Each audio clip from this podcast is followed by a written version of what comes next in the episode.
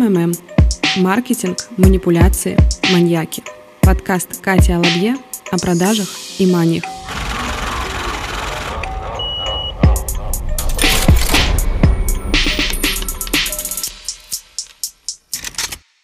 Всем привет! Сегодня у нас приятная и не очень тема. Да, пожалуй, именно так ее можно описать. Название вы уже прочитали «Манипуляции в дружбе», и мы поговорим про наших с вами не очень-то друзей. Когда я подбирала темы для подкастов, я не хотела касаться именно этой рубрики, именно этой темы, потому что, наверное, это не всегда приятно осознать, что твои друзья манипулируют тобой, или ты как друг тоже являешься манипулятором. Но дружба — это неотъемлемая часть нашей жизни, как и манипуляции. Поэтому манипуляции в дружбе.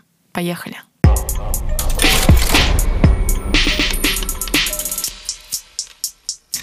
Этот вид манипуляции базируется на чувстве вины. И мы будем с вами постоянно возвращаться к этой фразе про чувство вины. Итак, сразу к делу. Четыре признака того, что в вашей дружбе завелся манипулятор. Это или ваш друг, или вы. Первый признак. Манипулятор постоянно жалуется. Да, это те самые люди, которые приходят поныть, которые приходят поныть не изредка, потому что ничего плохого в том, чтобы рассказать о своих проблемах, да, поделиться переживаниями нет. Жаловаться и делиться для меня это абсолютно разные вещи. Тоже хочу, чтобы вы почувствовали эту грань. Я не вижу ничего плохого в том, чтобы делиться своими переживаниями. Но когда люди приходят, жалуются, ноют круглосуточно и ничего, блин, не делают, да, то есть ты предлагаешь, например, решение какой-то проблемы, или ты видишь, что эта жалоба повторяется из раза в раз, и человек ничего просто не меняет, то это, пожалуй, тот самый признак. Я вспоминаю, что в детстве у нас была одна соседка, тетя Тоня. Я надеюсь, тетя Тоня меня не слушает и не обидится на эти слова, но я прям вспоминаю, как она приходила к нам домой, эта соседка, а у меня мама очень спокойная и терпеливая женщина, и эта тетя Тоня начинала просто жаловаться, как у нее все плохо, как у нее все болит, какие все вокруг, в общем, мудаки и так далее. Это продолжалось несколько часов. Я вам серьезно говорю. То есть это могло продолжаться 2-3 часа. Я вообще не врубалась, зачем моя мама это слушает, что происходит, почему она эту тетю Тоню не гонит. Я уже чувствовала, что она и из меня всю энергию высосала, и мне очень хотелось, чтобы она куда-то там смоталась. Но мама ее слушала, потом мама поделилась со мной таким лайфхаком. Она говорит, я просто выключаюсь и не слушаю, что именно человек говорит в этот момент. Я удивилась. Это было уже гораздо позднее, когда я спросила у мамы, нафига, мам, нафига ты терпела эту тетю Тоню? Вот, так что если в вашей жизни есть такая тетя Тоня, то добро пожаловать. Это манипулятор. Еще, знаете, в народе принято говорить энергетический вампир. Вот я думаю, это та самая история. Второй признак манипуляторов в дружбе. Друг вечно вами недоволен. Вы постоянно ему что-то как будто бы должны, вы ему то мало рассказываете, редко звоните, плохо долго отвечаете, еще что-то делаете, вечно вы делаете что-то не так. То есть, ну, вы вечно какой-то херовый друг. И вот с этим ощущением вы живете. Добро пожаловать, приятно познакомиться. Манипулятор. Человек, который заставляет вас чувствовать вот эту вину, чувствовать, что с вами что-то не ок, это манипулятор. Третий признак, а, немножко созвучный, наверное, даже со вторым, это то, что человек постоянно требует вашего внимания. То есть, а посмотри на это, а посмотри на то, а давай созвонимся, а ты мне сегодня не звонил.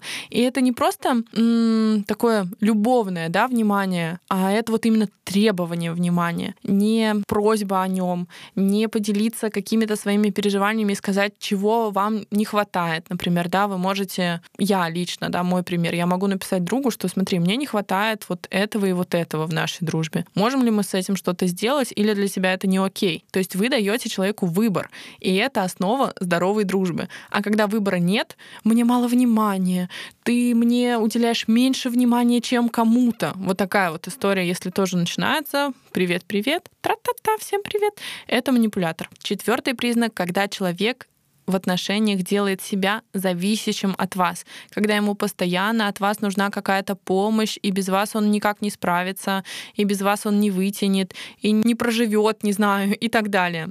Очень похожи все вот эти вот признаки манипуляции в дружбе на манипуляции в отношениях. Но немножко все же есть отличия, да, здесь их меньше, в манипуляциях в отношениях там могут добавиться у нас другие немножко категории. Здесь вот цель того, что эта манипуляция базируется на чувстве вины. Все вот эти признаки, они могут быть вместе или могут быть по отдельности. Нет такого, что вот комбо, хотя есть такое, что комбо, редко, но бывает. Но если вы хоть один из этих признаков подумали, что это про вас или про ваших друзей, то, пожалуй, это повод поговорить, повод подумать на эту тему дополнительно, да, может быть, поговорить с психологом, а потом поговорить с вашим другом, что, слушай, говно какое-то. Идея в том, что в такой дружбе, дружбе с манипулятором, вам всегда будут навязывать, как вы должны себя вести. Вы должны быть более внимательны, вы должны быть более заботливы, вы должны чаще звонить, вы должны это и то. В нормальной, здоровой дружбе этого слова «должен» не будет вообще. Вы принимаете друг друга такими, какие вы есть, вы подстраиваетесь и находите идеальные отношения друг для друга, да? идеальный формат, идеальное общение. Никто никому ничего не должен. Только в отношениях с манипулятором постоянно вы будете ему должны. Манипулятор выбирает вас потому, что вы для него ресурсны. Ему от вас что-то нужно.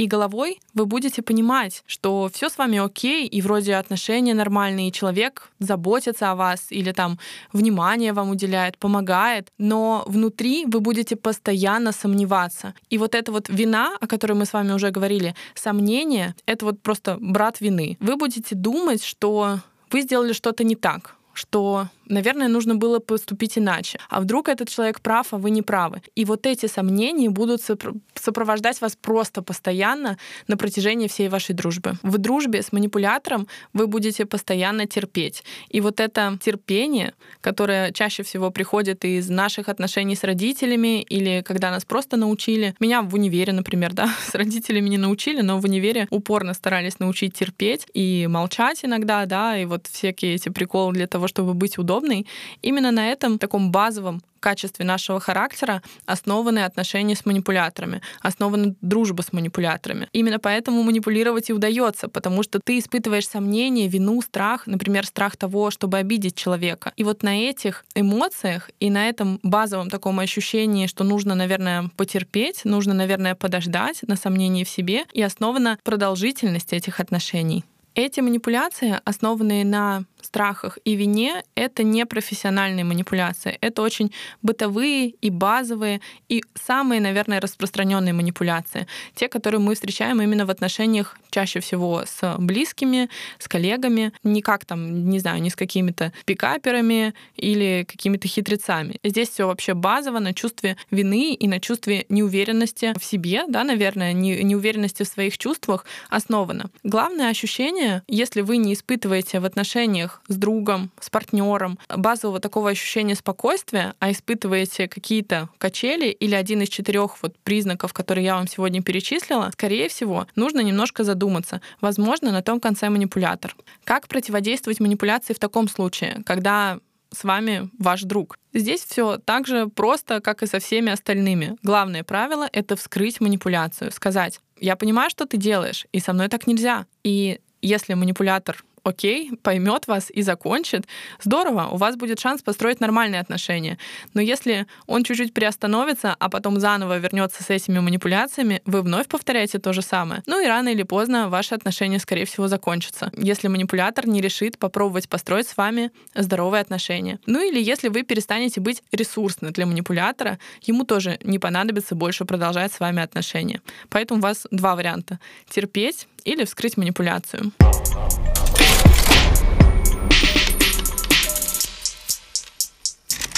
Следующем выпуске мы с вами подведем итог того, как защищаться от манипуляций, как им противодействовать, как нам общаться с манипуляторами, если они нас окружают. Ну и на сегодня все. Не будьте манипулятором и не окружайте себя манипуляторами. Спасибо и пока-пока.